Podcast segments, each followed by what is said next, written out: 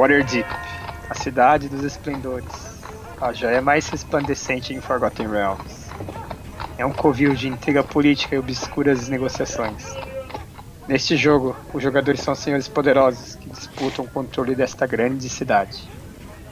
Seus tesouros e os recursos estão prontos para serem tomados, e o que não pode ser adquirido através de truques de negociações deve ser tomado à força.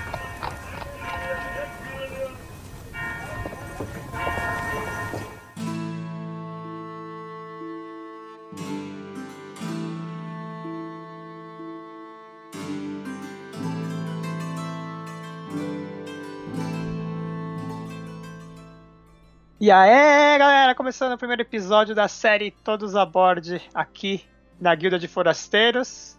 E aqui quem fala é o Digo, mestre da masmurra. E aqui quem fala com vocês é o Galo Taverneiro. E hoje a gente vai falar um pouquinho sobre esse board game que faz parte dessa nova geração de jogos de tabuleiro. É uma geração 2.0, digamos.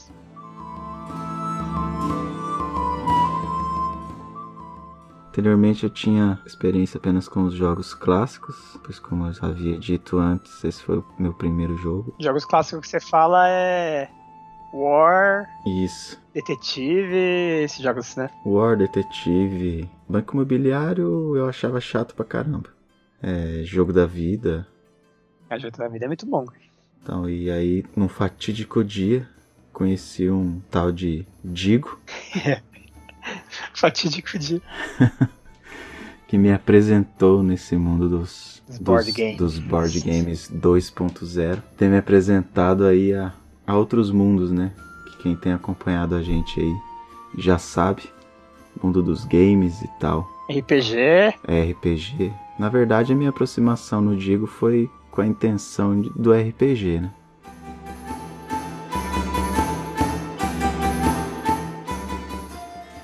Bom, ó, Lords of Waterdeep, ele foi lançado, se não me engano, em 2012. Então é um jogo já meio antigo. Ele foi meu primeiro jogo também. E eu posso dizer com uma certa firmeza de que ele é um dos meus preferidos, porque tá na mesa até hoje. E sempre que. Sempre não, né? Mas ele mexe, a gente se une na taverna do Galo e nós jogamos Lords of Waterdeep. Depois que a gente começou a nossa aventura de D&D, gente deu uma diminuída nos board games, mas sempre que um ou outro aventureiro falta na- nas reuniões, a gente tá aí. E o Lords of Waterdeep tem sido recorrente nas reuniões, né? Uma porque a mecânica dele, assim, a primeira impressão que ele passa, acho que pro jogador novato, é, é que ele pode ser meio complicado, né? Quando você me explicou pela primeira vez, é, fica aquela tipo, nossa, não tô entendendo nada. Mas a partir do momento que começa a jogar ali, você começa na prática, não é difícil, cara. É, Não é, não é um jogo difícil. Ele é bem simples até, na verdade. a curva de aprendizado dele acho que é, é bem tranquila, né? Aham.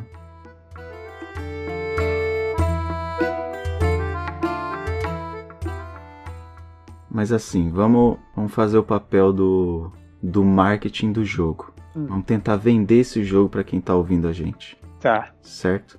Qual é a Uhum. mecânica do jogo? Bom, a mecânica do jogo, é, no inglês seria Worker Placement, que seria alocação de trabalhadores. No caso, então, assim, para pessoa visualizar, digamos.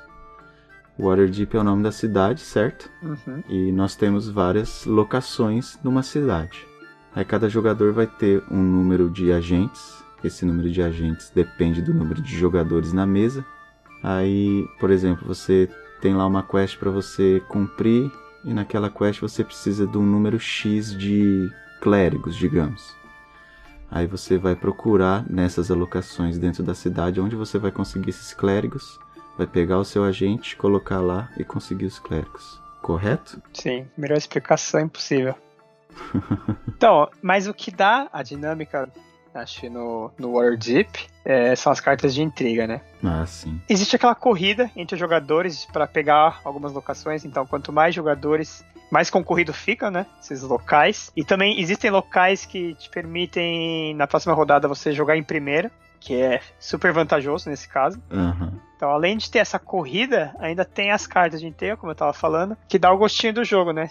Pra quem gosta, assim, de apunhalar seus companheiros nos jogos, então é um prato cheio, assim. Eu acho que é, que é super divertido. É, porque imagina assim, né? Você tem ali a sua quest para cumprir.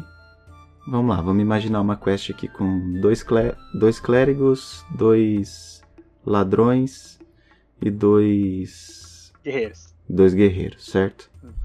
Então você precisa de dois clérigos, dois ladrões, dois guerreiros. Só que o seu amiguinho do lado também tem a missão dele para cumprir. E talvez para cumprir a missão dele, para cumprir a quest dele, ele precise de alguns é, aventureiros que você também precisa.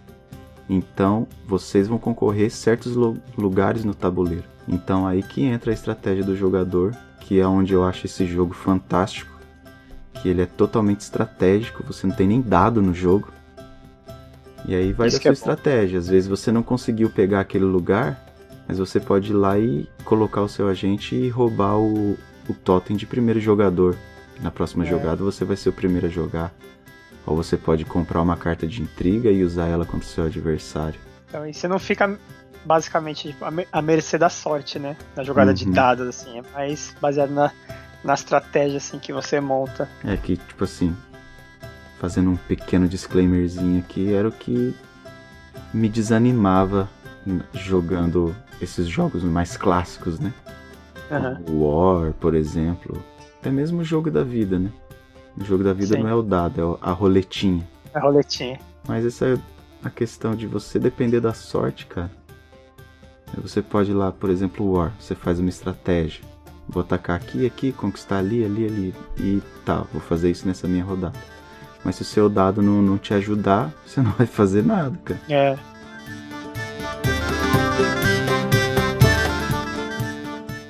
O objetivo do jogo, basicamente, é ter maior influência sobre a cidade, que basicamente seriam os pontos. E para conseguir esses pontos, você precisa completar as missões.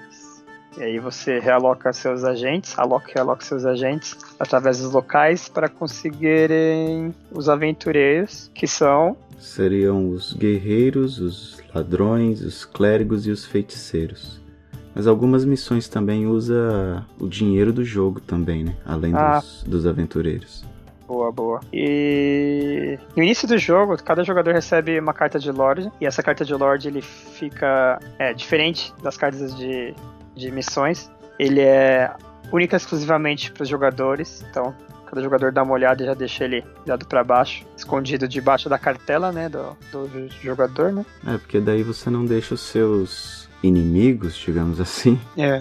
não deixa eles saberem qual vai ser o seu objetivo no jogo, porque, por exemplo, você vai pegar um Lord lá que ele vai, no final do jogo, ele vai te dar mais pontuação por cada por cada quest de um determinado tipo de quest que uhum. você cumprir. Uma categoria, né? Isso.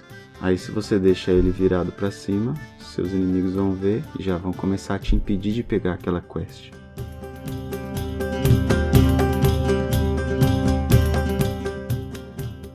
E os tipos de, de quest seriam Skullduggery, Arcana, Arcana, Warfare, Pitch e a Commerce, né?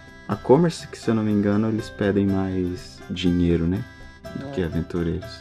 Isso é interessante que tá tudo relacionado, né? Tipo, Warfare Isso. tem a ver com, com guerras e batalhas, aí você precisa de mais guerreiros. Isso. Arcana, você precisa logicamente de mais feiticeiros. Feiticeiros. Aí Pit, você precisa de clérigos e assim vai. Então, retomando a questão do Lord. Você pega um Lord lá, por exemplo, que ele vai estar tá escrito lá. Para cada quest de Warfare que você completar no final, tiver completado no final do jogo, você vai ganhar um número X de pontos. Então, logicamente, durante o jogo você vai criar sua estratégia em cima disso, né? Mas ao mesmo tempo, você não pode só ficar pegando aquela quest. Porque senão você dá bandeira pros seus rivais, para não chamar de inimigos. e aí o pessoal aí, já começa, opa, ali, o cara tá pegando muito ali. Vamos dar uma olhada é, nele. Ele já vai querer vai começar a atrapalhar já, né? Ele vai pegar uhum. só qual que é do seu Lorde. Porque querendo ou não, esse, essa ajuda do Lorde, ele pode virar o jogo. Tipo, o jogador que tá em último, assim, só que ele se contabilizar, às vezes, as quests completadas, né? As missões completadas de um Aham. determinado. de uma determinada categoria. Nossa, você Aham. pode estourar de pontuação no final e ultrapassar todo mundo e ganhar o jogo, né? Eu tenho certeza que você lembrou disso. Porque da última vez que a gente jogou esse jogo, foi o seguinte. Eu quase dei a volta no tabuleiro de tanto ponto que eu fiz durante a partida. O que é muito difícil, né? Aham. Porque ao mesmo tempo você completa as quests, você não vai ganhar a pontuação só no final do jogo. Você vai completando as quests, você vai ganhando é, influência sobre a cidade. Uhum. E no final do jogo você vai ganhar ainda mais influência conforme o seu Lorde. E eu disparei na frente. Disparou mesmo, cara. Disparei Tava longe, longe de todo muito mundo. longe. Eu tava muito confiante de que eu ganharia. É, Eu nunca ganhei esse jogo, cara. É o único ponto negativo jogo, contra né? esse jogo que eu tenho. Nunca ganhei. Tava confiante que eu ia ganhar e no final fiquei em terceiro, cara. Pra quem tava disparado na frente. Mas é porque tem um Lorde que ele é meio complicado. Inclusive, é, nós entramos numa outra área, que é.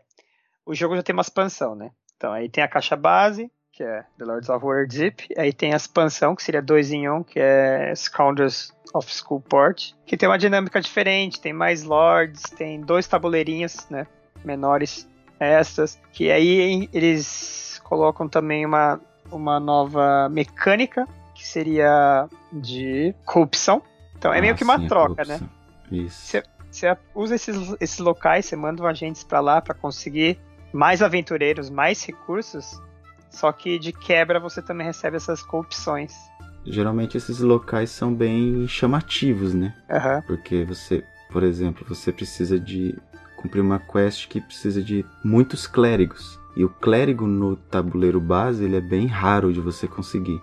É apenas, acho que se eu não me engano era um local só e ainda é apenas um clérigo, né? Isso, só ganha um por vez. Só que aí, digamos que nessa parte onde tem a corrupção, você vai cair num lugarzinho lá que você ganha dois de uma vez. Uhum. Só que ao mesmo tempo você leva um pontinho de corrupção, né? E corrupção, se você acumular demais durante o jogo e não se livrar dele antes do término, você vai perder um determinado número de pontos, ou de influência, no caso, para cada corrupção que você tiver acumulado lá. Que foi o que me fez perder. Não, É. Eu fui um cara muito corrupto. Aí voltando, é porque o, o seu Lorde era uma das expansão e a mecânica dele realmente é um pouco complicada, porque você tem que acumular corrupção para te dar ponto. Aham. Então aí nós até fiz uma busca superficial na internet e tem fóruns falando sobre como usar, é, tipo uma forma correta de usar. Existe até formas matemáticas, cara. Então é complicado. Aham. É, um- é um Lorde controverso. Aham. É, quando eu peguei esse Lorde, eu confesso que eu fiquei na dúvida, mas eu decidi arriscar. Eu falei, bom, eu tenho que ter bastante corrupção, só que não tá falando que essas corrupções, que esse Lorde vai anular de tomar ponto negativo dessas corrupções, né? Mas eu decidi arriscar, falei, ah, no final, vamos ver o que, que vai dar. E aí eu fui me corrompendo mesmo, cara. Sem dó. Sem dó, tipo uns políticos aí. Ó, melhor não citar nomes. Então aí você afundou por causa da corrupção, né? É, foi o que me fez perder. Fiquei em terceiro lugar. E o pior de tudo foi que um novato ganhou o jogo. Ah, é pior. E eu nunca ganhei, cara. Oh, não, não, mas foi muito engraçado, porque na- nós já estávamos na última rodada. Isso acho que vale a pena a gente comentar, né? Citar que tava na última rodada e ele ainda tava perguntando como é que funcionava a mecânica e ele ganhou o jogo. Ganhou o jogo, cara. Sem saber que tava ganhando. É, Ou senão ele tava, né, disfarçando bem. só. Verdade. Eu não sou um veterano nesse jogo. Já joguei o quê? Algumas vezes já. Mas o cara ganhou de primeira, velho. E eu nunca ganhei.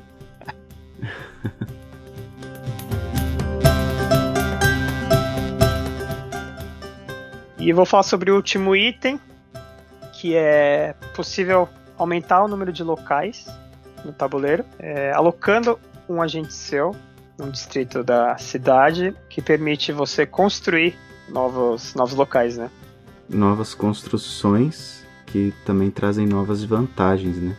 Às vezes numa construção você pode se livrar de uma corrupçãozinha, ou você pode ganhar um outro aventureiro que é mais difícil de ser conseguido dentro do, do tabuleiro. Aí o melhor disso é que muda completamente a dinâmica, né? Porque tem bastante, tem muita construção. Então, pra vir repetida entre uma partida e outra, né? Uma sessão e outra. Então, pra vir repetida é difícil, né? É, você que é o dono do jogo, muitas vezes durante as nossas partidas, você mesmo se surpreende com é, falei, nossa, as construções não... que aparecem, as cartas que aparecem. Vi, é. Então essa é a grande vantagem do, do Lords, né? Porque que nem as cartas de, de intrigas também, ela tem um número São considerável de. né? Sim, sim. E tem um número considerável de cartas lá que às vezes eu tô lá jogando, ó, de N partidas que joguei, ainda tem carta que eu nunca vi. Uhum. Então isso que a rejogabilidade do jogo é extraordinária. Aham. Você não então, enjoa dele, né? Não, não. Já desde o. É, foi um dos meus primeiros jogos de tabuleiro que eu tive e tá aí até hoje. E acho que não vai ficar por um, por um bom tempo. Então, aí, conforme você constrói, aí você coloca um tokenzinho da sua facção, que é. Cada jogador, né? No começo do, da partida, eles recebem uma cartelinha respectiva de cada facção, que você deixa lá. Uhum. Aí as quests que você completa, que as quests para você que ainda estão para ser completadas e fica tudo nesse tabuleiro distribuído bonitinho, né? Uhum.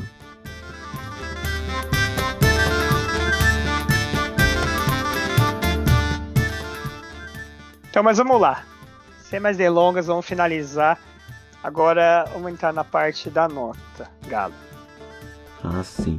As notas a gente pensou em fazer algo diferente daquele clássico de 0 a 10, não é, Diego? Aham. Uhum. Vamos fazer de menos 1 a 11. Mas, Mas como funcionaria, quê? cara? Não, você me explica. Que você que teve essa ideia maluca Vamos lá. Aí. De menos 1 a 11. Por quê? Vamos começar do, do menos 1. De repente você joga. Você tem uma experiência com um jogo que você achou muito ruim. Você vai lá e dá nota 0. Aí depois, com o passar do tempo, você adquire um novo jogo, uma nova experiência que você achou ainda pior do que aquele. Você vai dar um zero? Não, você vai dar um menos um. Porque ele não merece nem um zero de tão ruim que é. Nossa. Do contrário também, é a mesma mecânica. Você foi lá e comprou, por exemplo, Lords of Waterdeep e achou ele nota 10.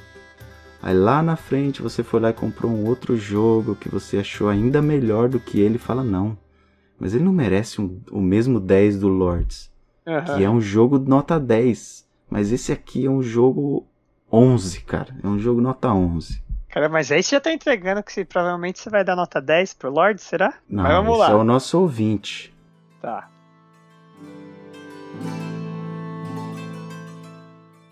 Então você já explicou o nosso, a nossa metodologia de notas. E vamos dividir assim, vai, por três categorias.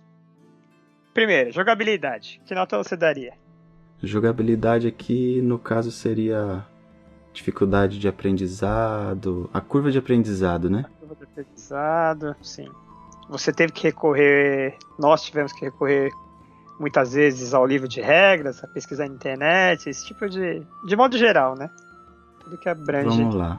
Como a gente falou no início, de cara, você olhando aquela enormidade de opções que você tem na sua frente, você fica assustado, uhum. né? E vem aquela, aquele monte de informações, de informações. Não, você, você pega o seu agente, você pode fazer isso, ou você pode fazer isso, ou você pode fazer isso, blá blá blá, né? E tem bastante componentes até o jogo. Né? Isso, tem, tem muita coisa, cara. Você se assusta mesmo. Mas durante o jogo, eu creio, acredito que na primeira rodada ainda você já consegue entender a mecânica. E você já tá até querendo ganhar o jogo. Você começa ali, ah não, vamos ver como é que é. Na primeira rodada você já entendeu e já tá querendo ganhar o jogo. então acho que a, a jogabilidade do, do Lords ah, logicamente não é tão tão simples de entender quanto os jogos clássicos, né? Logicamente tem jogos clássicos também que são muito complexos. Hum. Mas eu vou dar aí uma jogabilidade. Quanto maior a nota, mais simples, né? Sim. A curva, né? É. Então eu vou dar nota 9. Nota 9. Considerando que eu sou aqui o, o iniciante nesse mundo, né? Cara, eu ainda vou. Eu ainda pretendo te apresentar jogo que você vai dar nota 1 em jogabilidade. Caramba. Por causa da curva, da curva de aprendizado. Mas vamos lá. Ó, continuando. Você deu nota 9, jogabilidade eu concordo com você. 9 também? É.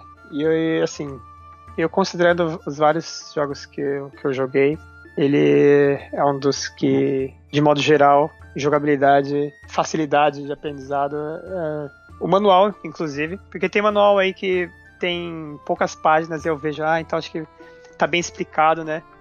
Uhum. E não é bem dessa forma, é que tá faltando coisa mesmo. Então tá, uhum. o manual tá, ele tá bem organizado. Uhum. Então, nota 9. É, a única vez que eu me lembro da gente ter recorrido à internet foi o que a gente falou anteriormente, né? A questão do, do Lorde de corrupção, né? Ah, é verdade, verdade.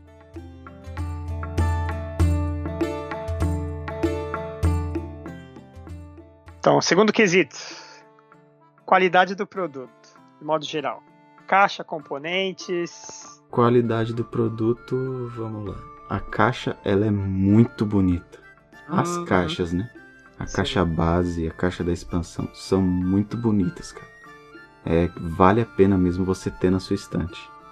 Uma impressão, uma, uma arte gráfica muito chamativa, muito da hora mesmo. E não é simplesmente uma caixa, né? Com uma tampa. Ele tem um isso. detalhezinho assim. Tem, tem um detalhezinho. É. Por isso que vale a pena você ter ele na sua estante, nem que seja como enfeite. Porque é muito bonito mesmo. É, a única coisa assim da, da qualidade dele que talvez caia um pouco, faça a minha nota cair um pouquinho, são os aventureiros, né? Que são ah. cubos de madeira. Mas ao mesmo tempo eu entendo é, não terem sido pequenos aventureirozinhos. Uhum. Porque são muitos aventureiros que são necessários no jogo. Então seriam muitas miniaturas, talvez a caixa teria que ser muito maior. Sim, sim. Mas aqui outro ponto que eu queria colocar, que é a qualidade do produto do Digo, né? Porque como foi dito anteriormente, você tem a cartelinha de da sua facção, a qual o nosso digníssimo Digo plastificou. Ah, é, laminada. Laminada. As cartas do jogo, cada uma dentro do envelopezinho. É porque, ó, convenhamos, é, querendo ou não, jogo de tabuleiro não é barato, né? Não é então, é barato, é investimento. É, é, investimento, né? Então, e nem todo mundo toma aquele, aquele certo cuidado com. né? Então, aí, pra não lamentar depois, a gente já deixa ele protegidinho, né? Sim, tá certo, tá certo. Né? É que você deu uma elevada ainda na qualidade do produto. Então tem que imaginar como seria a qualidade do produto que não é do Digo, entendeu? ah, tá. Vamos lá, para a qualidade do produto, é, o tabuleiro também tem uma impressão muito boa, a distribuição dos, dos locais da cidade tudo. Vou dar nota 10 para ele. Nota 10. Nota 10. Muito bem.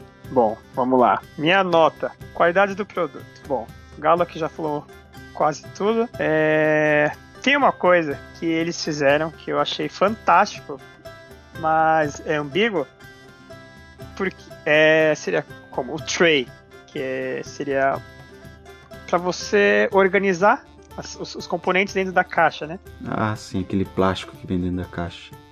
Cada, lo, cada coisa encaixa perfeitamente no seu devido lugar, que dá até gosto de ver. A carta aqui, os componentes aqui, os tokens aqui, fica tudo bonitinho encaixado e pronto. Você fecha e guarda. Uhum. Mas eles não pensaram nas pessoas que gostam de proteger as cartas, no caso, de colocar os sleeves, no caso, ah, né? Sim. Uhum. Então, todo jogador, ou todo colecionador de board games que, que pré, é, coloca as cartas, né? Nos sleeves. Ah, sim, sim. É, é geral agora. Uhum. Então, mas eles não pensaram nisso. Então, no momento que você coloca nos livros, mesmo que ele, os livros encaixem certinho, perfeitamente na, na carta, a carta não vai caber no, Ah. no espaço. O espaço Reservado. é certinho para aquele tamanho É da carta, né? Então aí, o que acontece? As cartas têm que ficar fora. Eu tive que comprar caixinhas plásticas para guardá-las. E então, tudo aquilo lá que eles fizeram para organizar ficou meio que uma boa parte inútil. Aham. Então aí o que seria um ponto positivo ficou positivo e negativo, assim. Então eu vou dar uma nota 9, que eles poderiam ter pensado um pouco mais em relação a isso. É, isso é verdade. Só isso. Vamos lá então pro nosso terceiro quesito, que seria a diversão.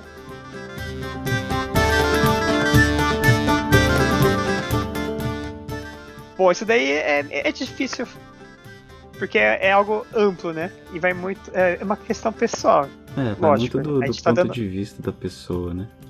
Sim, mas vamos lá. Quanto você se divertiu? É um jogo muito divertido, cara. É, eu vou dar uma nota. Não tem nem muito o que falar sobre isso, a gente já explicou tudo aqui. Vou dar uma nota 9 pra ele também. Nove? 9. Você tá sendo generoso. 9, 9 porque recentemente eu adquiri um, um joguinho aqui. Quem sabe mais pra frente a gente fale dele. Ceboté. Que Você- é, eu acredito que a diversão dele seja superior à do Lords. Caramba! Isso pra mim, né? Pra mim. Aham. É, mas interessante que assim, só falando um pouco do jogo, que ele é um jogo super simples, a mecânica dele é super simples, né? Não é nem de tabuleiro, é um jogo de cartas, né? Né? E um preço super acessível. Aham. Que você acha que em, que, uns, em 10 minutos você consegue explicar para outro jogador? Bom, mas Isso. enfim, vamos, a gente já tá saindo do foco. Vol- Voltemos ao Lords of Waterdeep. É, você deu nota 9, diversão. Concordo com você, também dou nota 9 pro, pro Lords. Então não foi nesse jogo que a gente estreou as notas menos 1 e 11, né? Não. oh, mas você deu qualidade de produto, deu, deu 10, apesar que é realmente, cara, vai ser difícil, hein? Bater um 11. Na qualidade do produto, tem que ser um produto muito bom pra dar um 11 aí. Eu tô falando meio vago, porque no momento que eu tô falando aqui com você, eu tô olhando pra, pra minha estante de jogos e tentando analisar qual que seria um 11 daqui. Então, na verdade, a minha cabeça tá lá. Eu tô tentando ver e tá difícil, cara, um 11. Mas vamos lá, nossa busca continua. Então é isso aí, galera. Esse daí foi o nosso reviewzinho básico sobre Lords of Waterdeep. E vale a pena é, comentar que ele é um jogo oficial da Wizards of the Coast, baseado num dos maiores RPGs, né, conhecidos aí que é Dungeons and Dragons. Inclusive ele faz parte de um universo oficial e então é, é Dungeons. Então é vale a pena vocês conferirem aí. É isso aí, galera. É, Muito obrigado aí por estar nos acompanhando, nos ouvindo aí, nos aguentando. É, só relembrando, a guilda tem um e-mail. Você pode estar mandando seu e-mail. Se você já jogou Lords of Waterdeep, você pode mandar seu e-mail contando lá a sua experiência. Você pode mandar até suas notas para jogabilidade, qualidade do produto, diversão. O e-mail nosso seria guildadeforasteiros@gmail.com guilda de forasteiros@gmail.com. Manda lá seu e-mail pra gente. Pode mandar crítica construtiva, obviamente, sugestões. E o mais importante, hashtag assista Star Wars. Ah, achei Legal. que você esqueceu da hashtag.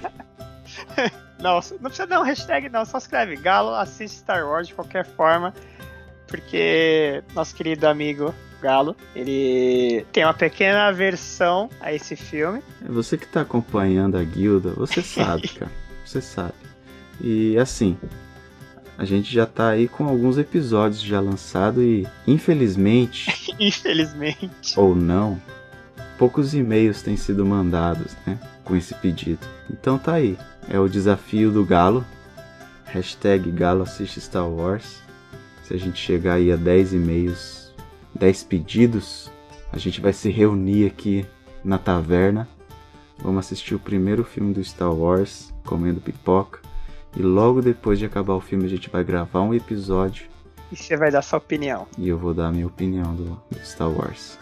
E é como eu falei anteriormente, eu não vou querer ouvir até começarmos a gravar. É, a minha reação, a reação do Digo sobre a minha reação. a sua reação. Vai ser tudo ali. Acabou o filme, a gente senta e grava. Como a gente vai fazer? Não sei, pois a minha casa é cheia de crianças. Mas a gente vai fazer. pelos ouvintes. E lembrando que agora nós temos também Instagram. Isso, o Instagram da Guilda foi lançado aí recentemente. Você pode buscar lá guilda.d.forasteiros no, no Instagram. No Instagram a gente costuma postar algumas novidades sobre filmes, sobre jogos, sobre tecnologia, séries. Pode estar lá acompanhando a gente também, curtindo. Então, mas a gente tá, tá começando a investir agora, né? Mais do nosso tempo em cima do Instagram, né? É, pode ser que você entre lá e não tenha tantas coisas assim. Nossa, ele falou que tinha sobre isso, sobre aquilo, sobre aquilo. Mas calma lá, estamos iniciando aí, galera. A guilda tá crescendo ainda. Tá crescendo. E com a ajuda de vocês, ela pode crescer ainda mais. Bom, Galo, então é isso aí, cara. Vambora? Bora Vambora, nessa. cara. Qual jogo que a gente vai jogar hoje? Hum, cara, tem várias opções aí, cara. Mas nós estamos na hype de RPG, cara. Um RPGzinho ia ser da hora, hein? Então vamos marcar? Demorou, cara. Então beleza. Vamos ligar aqui e vamos marcar nosso RPG. Então. Falou, galera. Falou, galera. É nóis. Farou.